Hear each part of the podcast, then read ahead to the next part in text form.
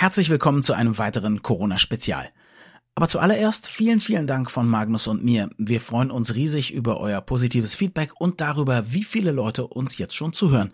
In unserem ersten Monat. Also ganz, ganz herzlichen Dank. In dieser Folge sprechen wir über Religion und wie einige religiöse Führer aus Unwissenheit oder Verblendung die Verbreitung des Virus in ihren Gemeinden begünstigt haben. Apropos Verblendung. Es geht auch um Verschwörungstheorien rund um Corona und es geht darum, welche Arztbesuche weiterhin sinnvoll und lebenswichtig sind. Viel Spaß beim Hören. Das Gehirn und der Finger. Was in unseren Köpfen und Körpern so vor sich geht. Ein Podcast mit Dr. Magnus Heyer und Daniel Finger. Magnus, du hast vorgeschlagen, dass wir über das Coronavirus und die Religion sprechen. Und ich glaube nicht nur deshalb, weil der Papst eine ganze Ostermesse quasi Mutterseelen allein in einer Basilika abgehalten hat.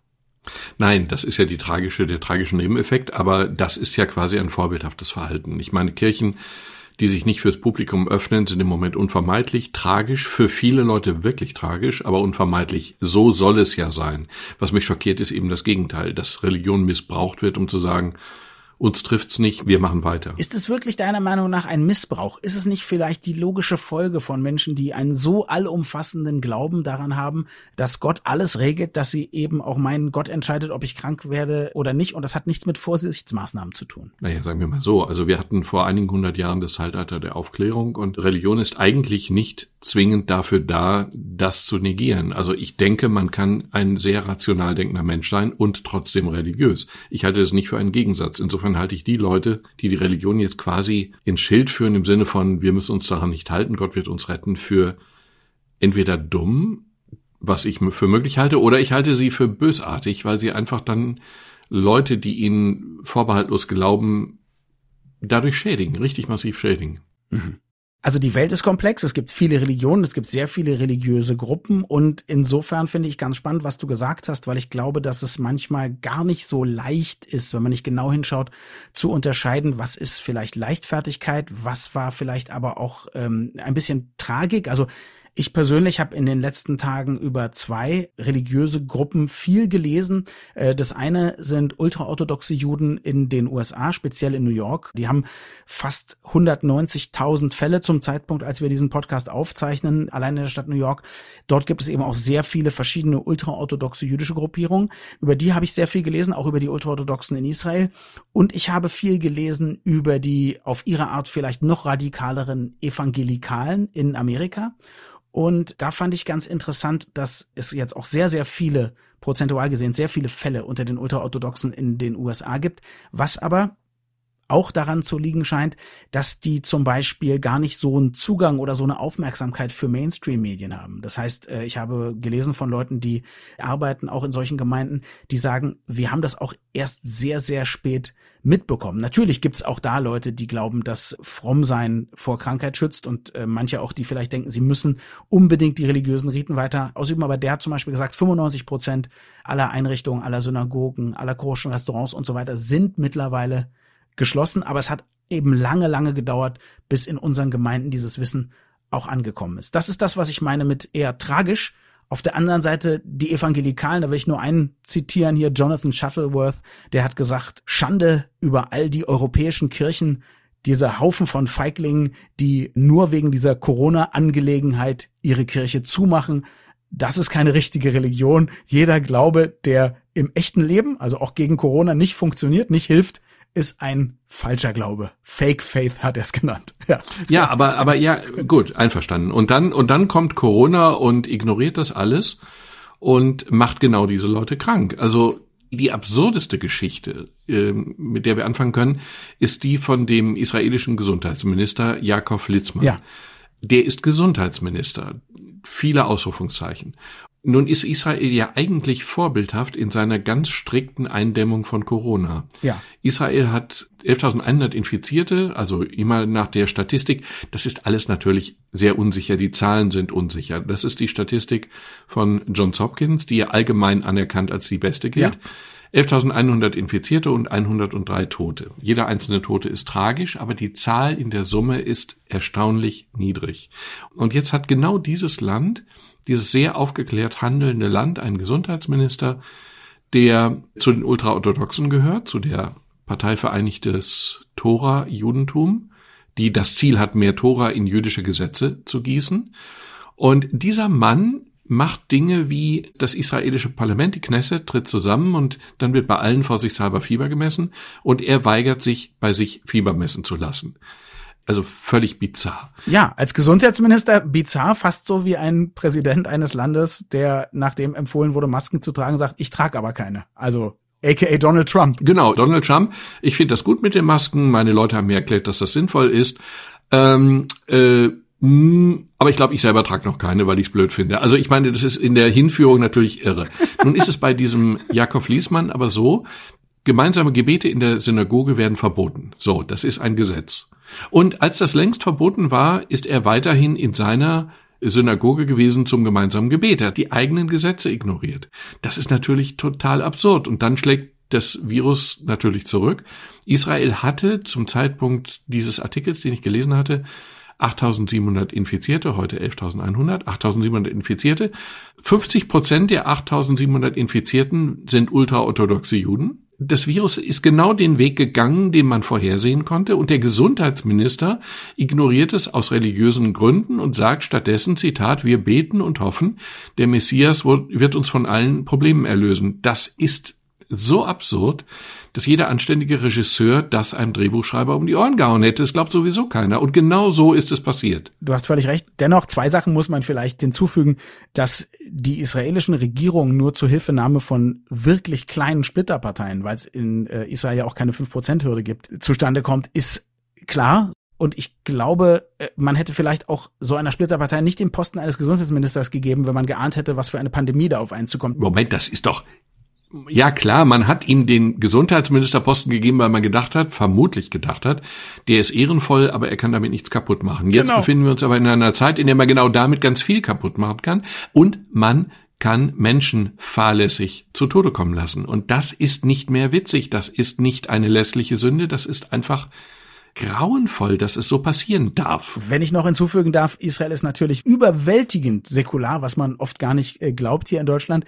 Und äh, Litzmann ist in der Tat in der Öffentlichkeit dort nicht wohl gelitten. Es gibt unglaublich viele Graffiti, gerade schreibt die Times of Israel, die ihn als Mörder oder als Amalek, also der biblische Erzfeind des jüdischen Volkes bezeichnen und so weiter. Also Israel ist großer Mehrheit sehr sauer. Eine Sache vielleicht nur der Fairness halber. Litzmann selber sagt, er hat sich stets an die verabschiedeten Regeln gehalten. Es gibt zwar Leute, die sagen, sie haben ihn gesehen, wie er sich trotzdem mit anderen getroffen hat, aber er zumindest behauptet, er hätte sich dran gehalten.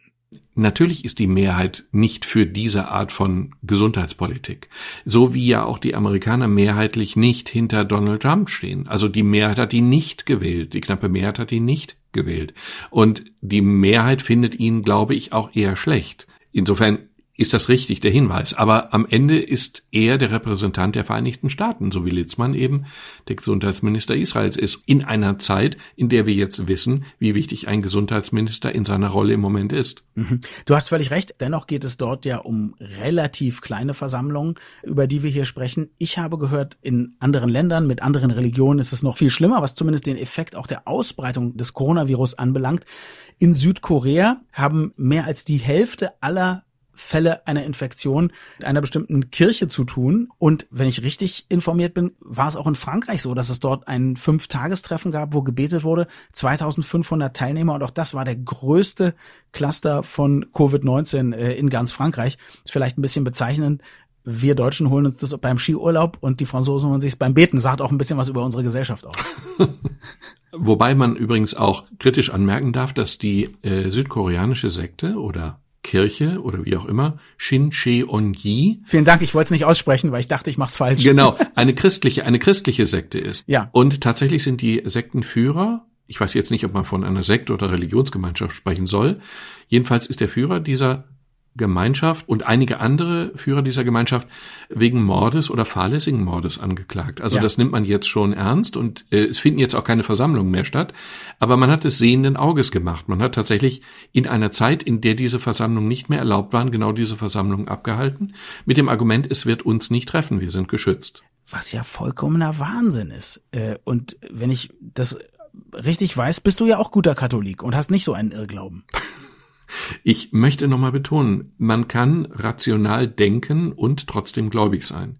Nicht jeder, der gläubig ist, ist so naiv, dass er diese Dinge glaubt. Also ich habe ein Video gesehen von Evangelikalen in den Vereinigten Staaten, die provozieren damit ja auch noch. Die sagen, ihr, ihr habt gehört, dass gesagt wird, Corona würde übertragen durch und so weiter. Wir sind geschützt und deswegen sage ich euch, uns kann es nichts anhaben und zum Zeichen dessen umarmen wir uns jetzt alle und dann umarmen die sich alle. Und dadurch wird genau dieses Virus dann weitergeleitet und dann gibt es Tote. Das ist keine lässliche Sünde, das ist furchtbar. Ich möchte einen Gedanken mit dir teilen oder vielleicht auch ein Gefühl, also einen Eindruck jedenfalls, den ich habe. Wir haben diese Fälle von Menschen, die einen tiefen Glauben haben. Unterstellen wir mal, dass sie das wirklich glauben. Vielleicht hören sie auch Gottes Stimme, die sagt, nein, dir kann nichts passieren. Und dann gibt es auf der anderen Seite äh, Politiker wie Boris Johnson oder Donald Trump, wo ich einfach glaube, die sind entweder dumm oder haben eine totale Kopf in den Sand Mentalität und wollen nicht sehen, wie gefährlich die Sache ist. Vielleicht haben sie auch nur Angst vor schlechten Zahlen wegen ihrer Wiederwahl oder ihrem äh, mhm. Wert öffentlicher Anerkennung. Ja. Mein Herz schlägt in diesem Fall, wenn ich mich entscheiden müsste, für die Religiösen, weil die zumindest eine eine gute Absicht haben, wenn es auch vielleicht im, in einem religiösen Wahn geschieht. Was denkst du?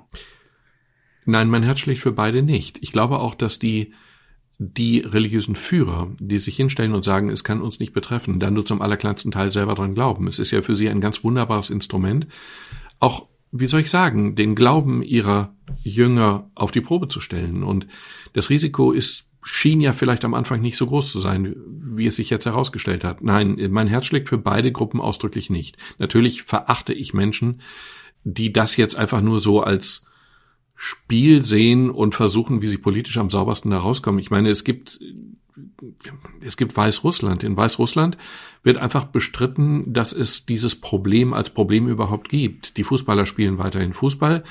Und Lukaschenko hat angeblich gesagt, sieht hier irgendjemand Viren in der Luft? Ich sehe sie auch nicht, also sind sie nicht da. Wenn das der Fall sein sollte, er spielt mit dem Leben seiner Landsleute, weil er glaubt, dass es ihm politisch nützt keinen Shutdown zu machen, wirtschaftlich einigermaßen stabil rüberzukommen und vielleicht am Ende doch nicht so viele Tote zu haben, wie man befürchtet. Und wenn doch, so what?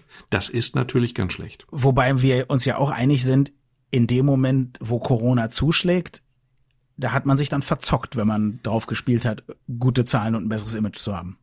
Nicht zwingend. Ähm, bei Trump ist es ja auch so, dass er am Anfang gesagt hat, das aufgebauschte Problem ist eine Erfindung der Demokraten. Und dann stellte sich irgendwann raus, dass es vielleicht doch ein richtiges großes Problem ist. Und dann hat er gesagt, ich war der Erste, der sich hingestellt hat und das als wirkliches Problem erkannt hat und bekämpft hat. Und ihr seht, wie erfolgreich ich bin.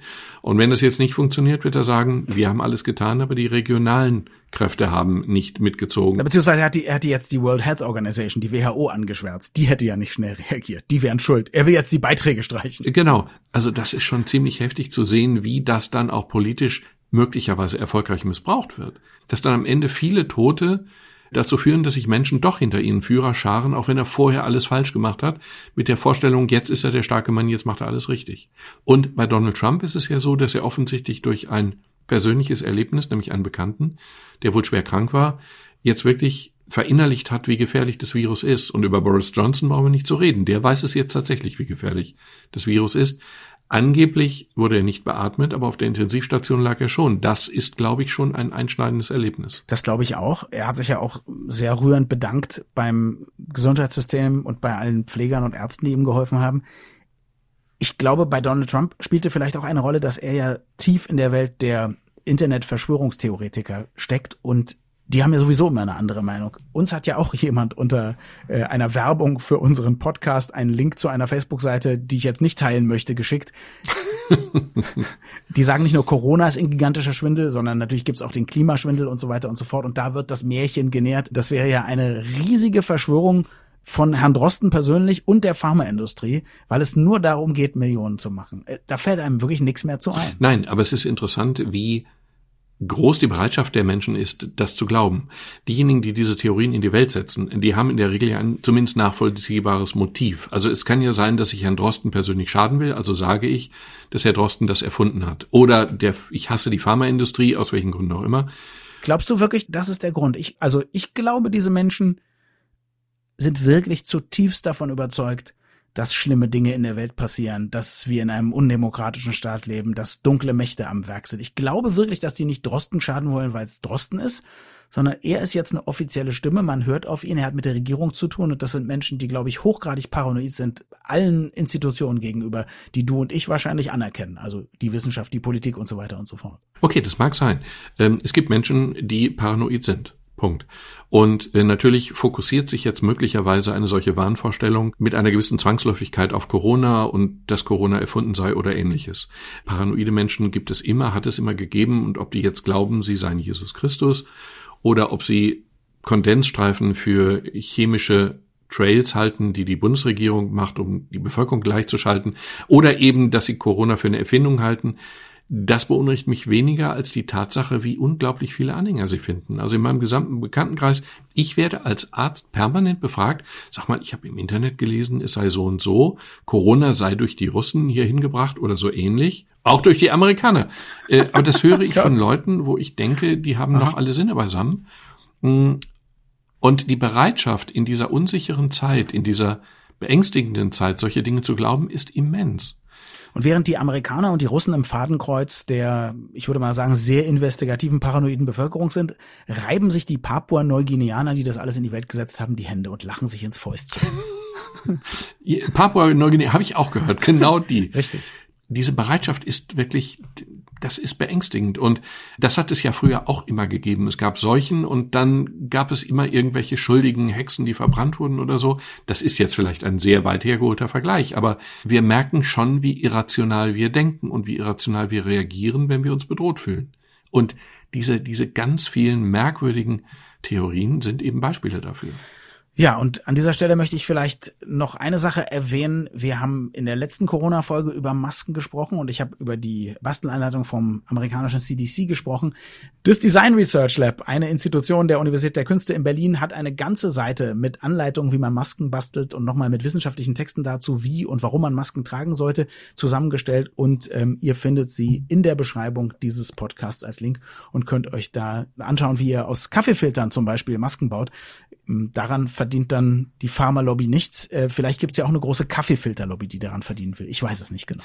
Diese Masken scheinen schlicht zu helfen. Niemals 100 Prozent, aber auch eine Maske, die zu 90 Prozent das Risiko reduziert, ist natürlich eine sinnvolle Maske. Insofern, ich glaube sowieso, dass wir in ein bis zwei Wochen, wenn dieser absolute Shutdown teilweise aufgehoben wird, wir sowieso Masken tragen. Insofern kann man sie jetzt, wo wir noch Zeit haben, in Ruhe und in schöner Form basteln. So, wenn wir schon dabei sind, äh, dass wir bösen Mächten unterstellen, ihre eigenen Interessen zu haben, dann machen wir es jetzt ganz offen. Du bist Arzt und du möchtest eine Lanze dafür brechen, dass Leute wieder zum Arzt gehen. Wahrscheinlich rein aus wirtschaftlichen Interessen. Rein aus wirtschaftlichen Interessen. Es ist im Augenblick so, dass tatsächlich die Praxen leer sind. Und ich hatte das schon mal erwähnt, dass es so ist, aber es hat sich insofern verschärft, als dass jetzt nicht nur die Facharztpraxen leer sind, sondern zunehmend auch die Hausarztpraxen, weil der normale Corona-Diagnoseweg eigentlich gar nicht mehr über die Hausarztpraxis geht, zumindest teilweise nicht mehr. Die meisten Leute rufen den hausärztlichen Notdienst oder den Notarzt oder sie rufen, was das Sinnvollste ist, beim Gesundheitsamt an,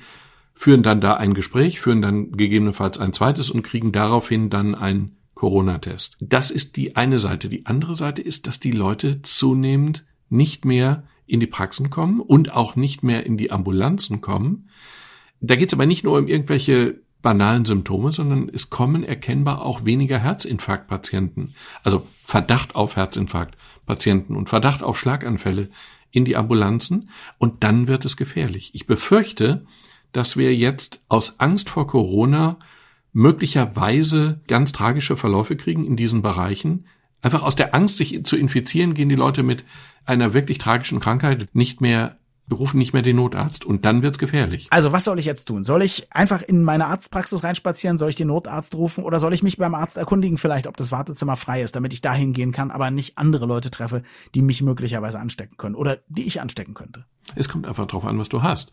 Ich habe vorgestern mit einem Kollegen gesprochen, der Hausarzt ist und der eben einfach beklagt, dass er ganz wenig Patienten hat, und zwar eben auch Patienten mit Krankheiten, die schlicht und einfach der Überwachung bedürfen, wie zum Beispiel Diabetes oder äh, alte Herzinfarktpatienten oder was auch immer an chronischen Krankheiten.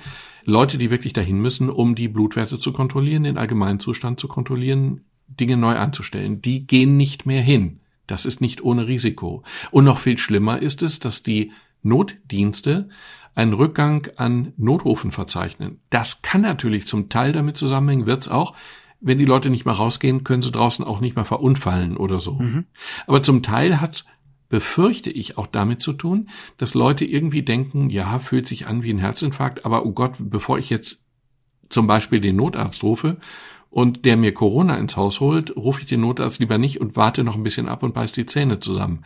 Und dann gibt es am Ende Tote aus Angst vor dem Tod. Und das sollte nicht passieren. Also da die Corona-Patienten ja immer mehr direkt zu den Abstrichstellen gehen und gar nicht mehr über die Hausarztpraxis, ist der Besuch der Hausarztpraxis aus Corona-Sicht auch weniger gefährlich. Zumal die Hausärzte in der Regel versuchen, Fieberpatienten mit Corona-Verdacht von anderen zu separieren, sodass das nicht übertragen werden kann. Also du würdest sagen, es gibt natürlich eine Chance, auch sich beim Notarzt anzustecken, aber die ist so gering, dass man nicht den Kollateralschaden anstreben sollte, möglicherweise an einem Herzinfarkt, Schlaganfall oder ähnlichem zu sterben, aus bloßer Angst, man könnte sich irgendwo infizieren. Genau. Das sollte man auf keinen Fall tun. Die normalen Krankheiten machen jetzt auch keine Pause wegen Corona.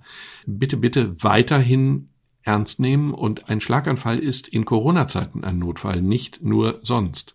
Bitte im Zweifel den Notarzt rufen, bitte im Zweifel zum Arzt gehen, bitte ins Krankenhaus gehen, wenn es denn sein muss. Vielen Dank fürs Zuhören. Wenn euch der Podcast gefällt, sind wir immer dankbar für eine gute Bewertung auf der von euch bevorzugten Podcast-Plattform. Unsere nächste reguläre Folge erscheint am Freitag. Bis dann.